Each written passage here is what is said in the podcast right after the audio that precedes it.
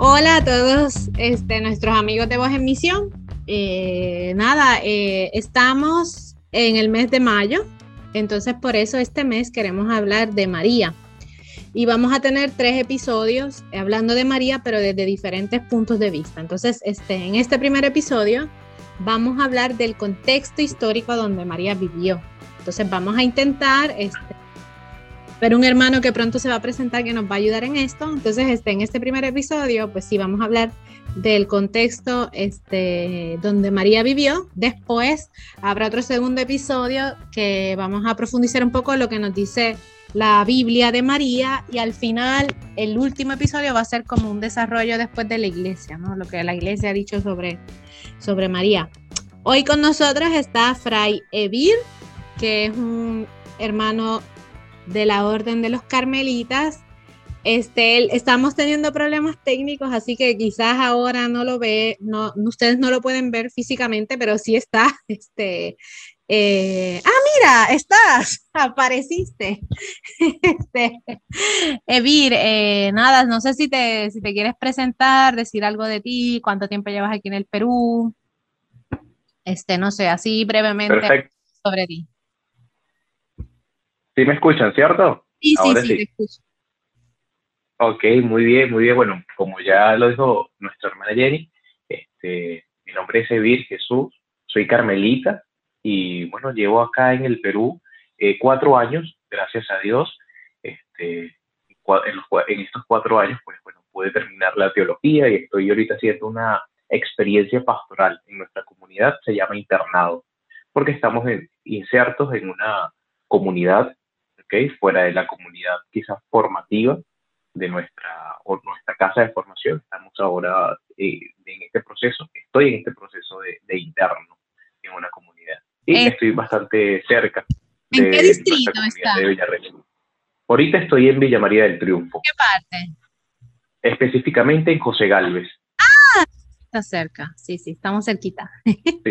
Está bien, bienvenido. Muchas gracias por aceptar nuestra invitación. Seguro, seguro que sí, agradecidos también con ustedes. Entonces, nada, María siempre ha sido vista como, como el símbolo del discípulo ideal. O sea, siempre que pensamos en los, los, cristianos, sobre todo los católicos particularmente, María es como, como el símbolo del discípulo ideal, ¿no? Nuestro ideal a seguir. Eso, eh, según los estudios más recientes, ¿no? De, de, de, estudiosos, eso puede, haber, puede tener ventajas y desventajas. Entonces, no sé si, pues sí, si, si tú opinas lo mismo o, cómo es, cómo es la, la el sí. Sí, claro que sí. Yo creo que en primer lugar estoy, estoy plenamente seguro que hay que descubrir a María como esta mujer que es creyente y que es verdaderamente histórica, ¿no? Es hija de un pueblo, es hija de una realidad perteneciente a una, a una religión puntual, que bueno, que es el judaísmo, y en segundo lugar, extraer de ella el coraje, el consuelo y todo el, desafío que evoca su memoria, ¿ok? Su memoria viva, su memoria este, eficaz. Y evidentemente que en esto hay unas ventajas y desventajas.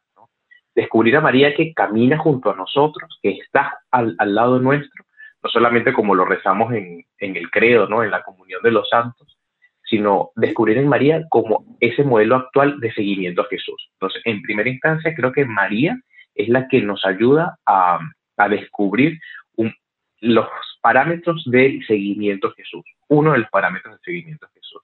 Entonces, tomar en cuenta esa realidad en ella se convierte en nosotros este, en un desafío, en un reto. Por otro lado, creo que también hay este, muchas eh, ideas acerca de que María, en María se ve el rostro materno de Dios, ¿ok? Y es allí en donde este, podemos distinguir quizás no desventajas, pero quizás una señal de alarma en, tanto eso, ¿no? Porque, bueno, vemos en María este, este modelo de protección, este modelo de ternura, este modelo de amor, eh, de amor maternal, por supuesto, y atribuimos en ella, pues, todas estas ideas que muy bien pues pueden estar un poco desligada de la figura histórica de María. ¿Ok? ¿Y por qué María no puede ser vista desde, esa perspectiva? ¿Ok? Sí, sí, porque por un lado es fácil convertirla en un símbolo porque no hay muchas fuentes históricas de María, ¿no? Pero entonces, pues tú dices, bueno, pues convertirla en un símbolo, bueno, pues puede ser una ventaja, entre comillas, en ese sentido, porque no habiendo fuentes históricas, de todas maneras, a través de los símbolos, pues tú puedes expresar muchas cosas de ella. Pero por el otro lado está el riesgo, ¿no? De entonces como que de quitarle la humanidad que tuvo, ¿no? Que, que de hecho es lo que vamos a intentar hoy un poquito profundizar, ¿no? La, la humanidad de, de María, ¿no? Y yo creo que también este, descubrir este lado humano de María, creo que se nos hace hasta más fácil identificarnos con ella, ¿no? Porque eh, pues sí, la, hace más cercana, ¿no? Este, a nosotros, ¿no? Incluso, eh, pues sí, podría incluso ayudarnos a acercarnos más a, hasta otras confesiones cristianas, ¿no? El hecho de, en, este, descubrir, este particular descubrir sin quitar lo que nosotros por fe creemos, pero sí, este sería como un enriquecimiento más que quitarle méritos, ¿no? Yo pienso que no es cuestión de quitarle, de restarle, ni de colocarle sobremanera, sino es descubrir esta María de Nazaret, ¿ok? Cuando hablamos de María, pues siempre pensamos, ¿no? María, la Madre de Dios, Santa María, ruega por nosotros. Pero descubrir o ver a ella, María de Nazaret, o sea, una mujer de su época, ¿ok? Que tuvo fe, que oyó la palabra de Dios, que observó y colaboró con Dios en la gran misión de la redención, es, yo creo que es importante atribuirle cosas divinas a, María, pues está quizás en nuestras ideas y en nuestra reflexión teológica, pero hay un peligro, ¿no? Y el peligro fundamental es ideologizar a María como quizás la cuarta persona de la Trinidad, por así decirlo, ¿ok? Y no el lugar que ella tiene, ¿no? Y como lo había dicho, ¿no? El lugar que ella tiene camina al lado de nosotros, como esa mujer pobre, como esa mujer este, histórica que, que da respuesta a una sociedad, que da respuesta a su entorno. Bien, justamente hablaste ahora, ¿no? De, de, María como mujer pobre, etcétera, ¿no? Este, no sé si nos quieres contar un momento, un ratito, cómo era el ambiente de Galilea del siglo I, ¿no? Donde fue, que fue la Galilea que María vivió. ¿Cómo, cómo fue probablemente este, el ambiente, la vida diaria, cómo se concebía la familia, eh, si era de campo, de ciudad, este, cómo era, sí, cómo eran, no sé, algunos puntos, no sé, que tú consideres que son interesantes para, para mencionar. Ok, perfecto. Yo creo que en este punto, Jenny, eh, vamos a tener que hacer otro episodio, porque de verdad que los datos que tenemos, recolectamos ya sea del Antiguo Testamento, porque si bien es cierto el primer siglo y el tiempo en que vivió María, es una tradición este, judía y que vemos reflejada en el Antiguo Testamento, ¿no? Eh, ya sea en el Génesis, ya sea quizás en libros proféticos, proverbios, okay, algunos datos que, recolectamos del Antiguo Testamento. Sin embargo, destacar, mejor dicho, el valor que tiene la mujer en frente eh, a la cultura judía, no como una persona, sino como una cosa. yo creo que esto es importante de que se nos presenta en Génesis como aquella que provocó el pecado, aquella que, que por, el, por ella entró la caída del género humano, la, la caída del pecado. ¿no? Eh, la, la, teología judía, el, el, rol de la, o sea, la mujer era vista como, como, como es lo que, lo que, no, lo que pasa es que como que nos perdimos un poco por la conexión, pero ese era, en resumen, eso es lo que estabas diciendo, ¿no? Sí, exacto, exacto. Es, débil, eh, no tiene un valor personal de persona, sino como, era como una propiedad. Exacto, sí, sí. años podía vender a su hija a cualquier, a cualquier persona. De hecho, para casarse, ella, este, el, papá, el padre era el que le buscaba el, el, marido y pues se lo vendía, ¿no? Tenía, el esposo tenía que pagar algo a la familia para que comprase esa propiedad, por así decirlo. Ok, este, entonces, ah, hay ciertos valores que ciertamente disminuyen la figura del, de la... Ahora me perdí yo. Este, no, que te iba a comentar justo esto, ¿no? Entonces, eh, bueno, los matrimonios, ¿no? Estabas mencionando, pues en aquel momento eran, eran arreglados, ¿no? Este. Totalmente. Y, y, de hecho, otra cosa que me llama la atención es que el concepto de familia no es el concepto de familia que tenemos ahora, ¿no? Ellos tenían más un concepto de familia extendida. Este, no sé si, si nos quieres explicar un poquito eso, porque en realidad, pues, me parece que, que, un, poco, un poco refleja, un poco las familias peruanas se podrían identificar con, con, este estilo de familia, ¿no? Que era como más extensa, ¿no? No era la familia papá, mamá e hijos solamente, ¿no? Claro, era una situación bastante peculiar, social, este, cultural de, de la época, en donde quizás los padres de familia, esta visión patriarcal que se tiene de aquel entonces, este, es más amplia, ¿no? adquiere mayor significado no solamente por el hecho de ser familia, papá, mamá, hijos, sino todas aquellas personas que se involucran dentro de, la, de, ese núcleo, por así, por así mencionarlo. Es bastante, bastante peculiar. Que vivía el la abuela, el tío, la tía viuda, el tío con sus... Este, todos los primos ahí juntos, en una misma casa Vivían en una misma casa. Había esclavos también, los esclavos vivían ahí con sus familias, entonces este, el concepto de familia es muy amplio. Y en el, en el contexto de María, que era rural, porque Galilea son campos, pues entonces eran autos quiere decir que ellos mismos tenían que encargarse de sembrar, de cosechar su alimento, prepararse su propio vestido, este, entonces se trabajaba, era como, como que cada familia era como, como una mini empresa, ¿no? Más o menos porque producía. Era, era como algo así. Ok, exacto, exactamente. Exactamente. Y vale destacar que el papel de la mujer de ese entonces era eh, totalmente excluido. La mujer no tenía en la vida, quizás en la vida pública, en la vida social, en la vida económica y menos en la vida política. Sí, sí, que exacto, el rol de la mujer se desarrollaba más en el ámbito doméstico, ¿no? En ese sentido, que era la que, la que ayudaba.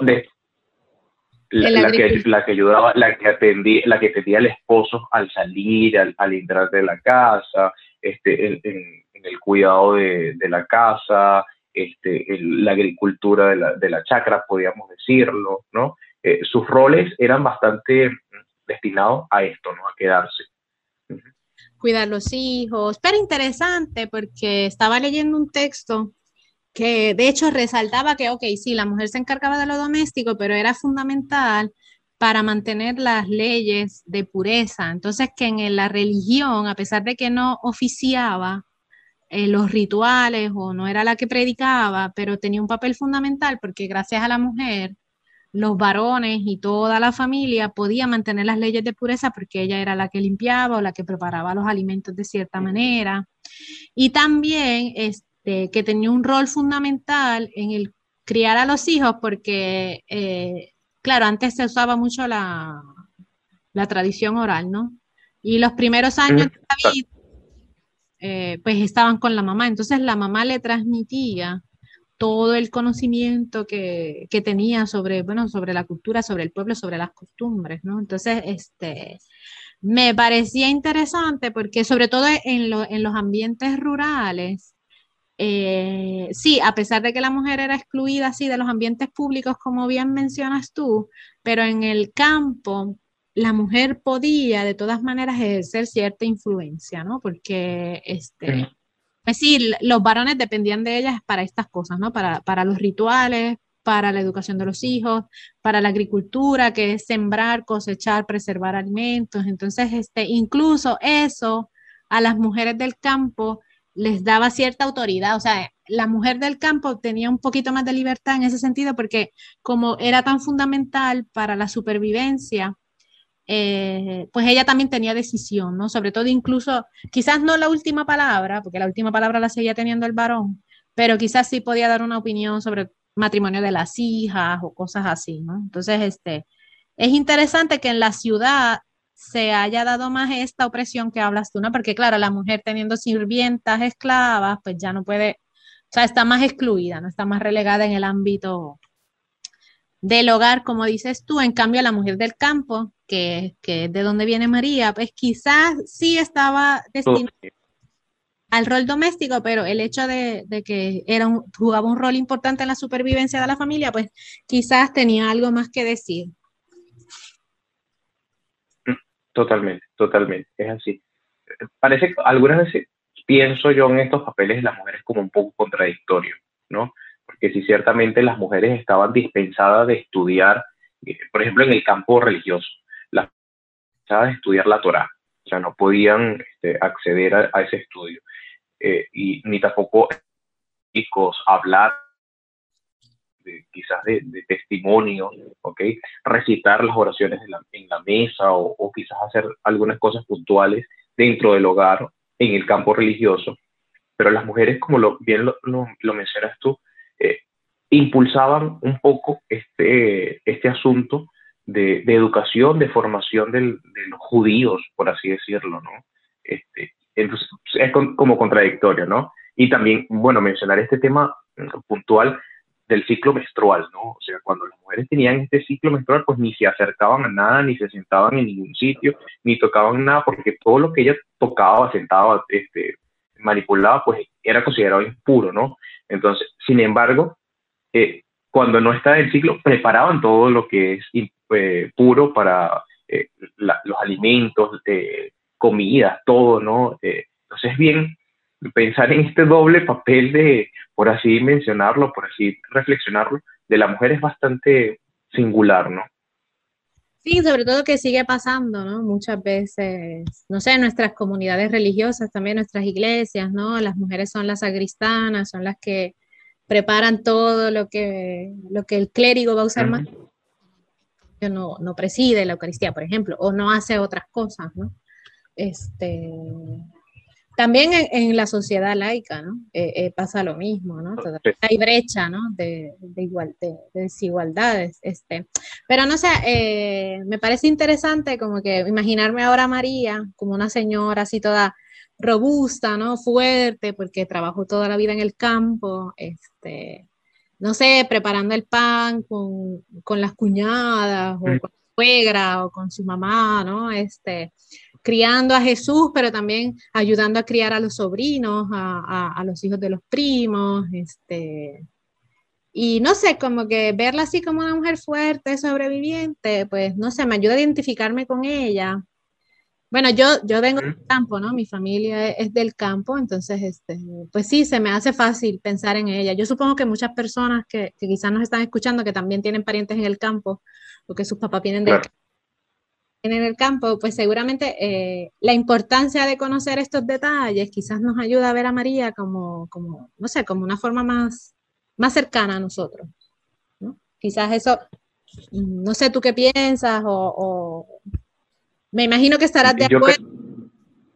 tú Mira, total, eh, por una parte totalmente de acuerdo, porque cuando uno piensa en María, este, piensa, sí, sí, ciertamente la imagen de María, que uno tiene de María, eh, las que nos han transmitido quizás algunas iconografías o mensajes de nuestra iglesia, es la tierna, la devota, este, la frágil, ¿sí? Sin embargo, eh, cuando uno se acerca, por ejemplo, el texto del Magnificat eh, y todo lo que él desglosa, pues no ni, ni, de, ni de bonito es reflejado quizás esto, ¿no? Eh, la fuerza este, que, pudo haber tenido esta mujer en, en, su realidad, en su entorno, ¿no? Este, eh, trabajadora, preocupada este, por, por, lo que pasa a su alrededor, este, amante de la justicia, amante de la paz, ¿ok? en el mundo. Entonces, eh, eso no lo hace mis, ¿no? Que quieren eh, mundo, ¿no? Sino esta mujer trabajadora, tenaz, fuerte, que, es capaz de, ¿sí? De muchas cosas, que es capaz de acercarse a su hijo y decirle, oye, no tienen vino. Exacto. Este, no, y ¿Eh? que también el, el Magnificat, ¿no? Que, que, es prácticamente un canto de guerra casi, ¿no? Algunos lo consideran así. y que es interesante porque refleja un poco el contexto en el que María vivía, ¿no? Porque recordemos que Palestina en esos años estaba ocupada por el Imperio Romano, ¿no? Entonces sufría mucha opresión y mucha violencia. Entonces, eh, es un caso casi subversivo, ¿no? En contra de, del orden. En contra de. Entonces sí, vemos a María. quizás no sea, no sea, no sea totalmente. Bien, quizás no sea totalmente de la época del siglo I, porque bueno, tiene eh, eh, un trasfondo del Antiguo Testamento, ¿no? Sin embargo, esa sigue siendo actual. O sea, fue actual en el primer ciclo, en, en su constitución, en su formación, ¿ok? En su redacción final, y sigue siendo actual para nosotros, ¿no? Y aunque lo convertimos en canción, lo convertimos en, en, poema y lo recitamos quizás todo, todos los días por la tarde, eh, es un canto de, de, de, confrontación, un canto de, un cántico de, de poder, de aguerrido, ¿no? De, de ver, de ayudarte a comprender tu realidad o la realidad que estamos viviendo y, y poder, si él extiende su brazo y Exacto. voz de la justicia y de la paz. Exacto. Bien, Evil, muchas gracias por, por, estar con nosotros. De verdad el tiempo se quedó súper corto porque no hemos profundizado casi nada, pero sí. Casi nada. Uh, eh, seguramente eventualmente quizás po podemos volver a, a, conversar y profundizar quizás algunos aspectos más sobre, sobre este tema, pero muchas gracias por estar con nosotros. Y nada, gracias por la paciencia porque hemos tenido muchos problemas técnicos para empezar. Pero nada, muchas gracias. Gracias también por tu labor pastoral y nada, gracias también a los, a los amigos de Voz en Misión que nos han escuchado y se quedaron con nosotros hasta el final. Eh, muy bien, muy bien. No, gracias a ustedes, súper agradecido. Sí, estoy aquí, me, estoy, me, están escuchando, ¿cierto? Ahora sí te escucho, sí, al principio te... Perfecto, no, súper super agradecidos con la invitación, súper agradecidos por, esta, por este espacio, los amigos, la comunidad de Villarregia, de Voz en Misión, y pues bueno, a todos los que nos están, los que nos están escuchando en, en esta oportunidad. Está bien, entonces, pues muchas gracias, Evil, chao, chao, y chao a nuestros amigos. Será en el próximo vale. episodio seguir profundizando precisamente de de este canto que, que Vir nos habló ahora al final del Magnificat. Muchas gracias.